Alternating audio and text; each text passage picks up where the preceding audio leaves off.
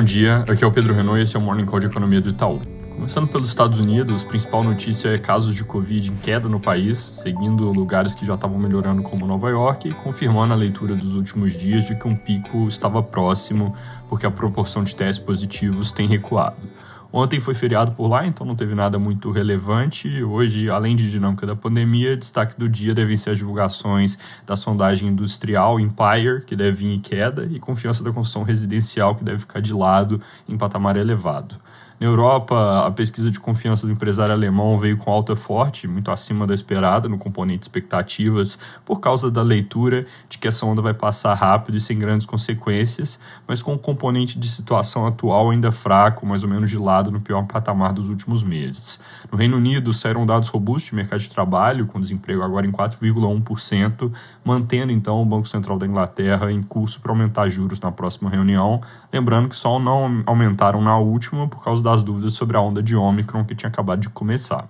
Passando pela China, o Banco Central reforçou a intenção de prover mais estímulos, dizendo que vão abrir mais a caixa de ferramentas de política monetária e aproveitaram para dizer também que vão trabalhar para manter a taxa de câmbio estável. Novos casos de Covid no país seguem aparecendo, mas sem explodir até aqui, estão rodando na casa das centenas, entre 100 e 200 por dia, com impacto sobre a atividade que por enquanto tem sido limitado, apesar dos riscos de que eventuais lockdowns causem disrupção de fábricas e portos. Aqui no Brasil, hoje devem acontecer em Brasília atos de servidores públicos demandando reajuste salarial, segundo os jornais, com programação de se concentrarem primeiro às 10 horas em frente ao Banco Central e meio-dia em frente ao Ministério da Economia. A Folha reporta que os dirigentes sindicais têm dúvidas sobre como vai ser a adesão por causa da onda de Omicron e das férias e já fala em novas mobilizações para o dia 2 de fevereiro, com o pleito de que salários aumentem 28%, que é a inflação acumulada desde o fim de 2016, e um valor que é completamente inconsistente com a situação fiscal,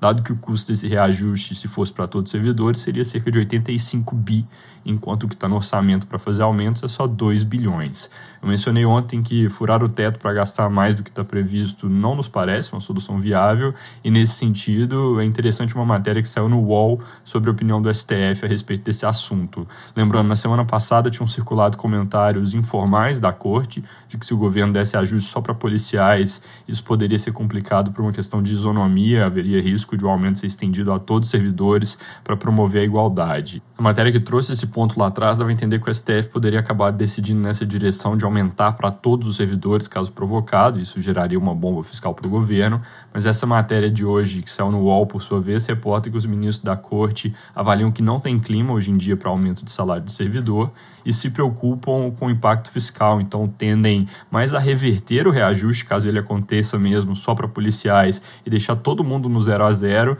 em vez de ampliar para os outros servidores. Outra coisa que está chamando a atenção com o preço de petróleo voltando a subir, já volta aos jornais discussão sobre política de preço da Petrobras. E o Estadão dessa manhã reporta que o presidente do Senado, Rodrigo Pacheco, pretende pautar na volta do recesso o projeto do senador João Paulo Prates, do PT, para tributar exportações de combustíveis como forma de reduzir os preços domésticos. Mas o valor, por sua vez, reporta que a proposta enfrenta bastante resistência entre senadores, então ela pode ser mais um pontapé inicial para a discussão do que uma prévia do que vai ser aprovado. De qualquer forma, assunto importante para acompanhar. E outro preço administrado que está bastante em evidência, contas de luz. Ontem, falando sobre o assunto, o ministro Bento de Albuquerque foi bem enfático ao afirmar aos jornais que a bandeira de escassez hídrica prevista para ser válida até maio não vai ser prorrogada e que, na verdade, consideram tirar a bandeira antes, possivelmente em abril. Isso é resultado direto das chuvas melhores nos últimos meses, elas diminuíram bastante o risco hídrico e é algo também importante para monitorar, porque pode ter efeitos relevantes sobre a inflação,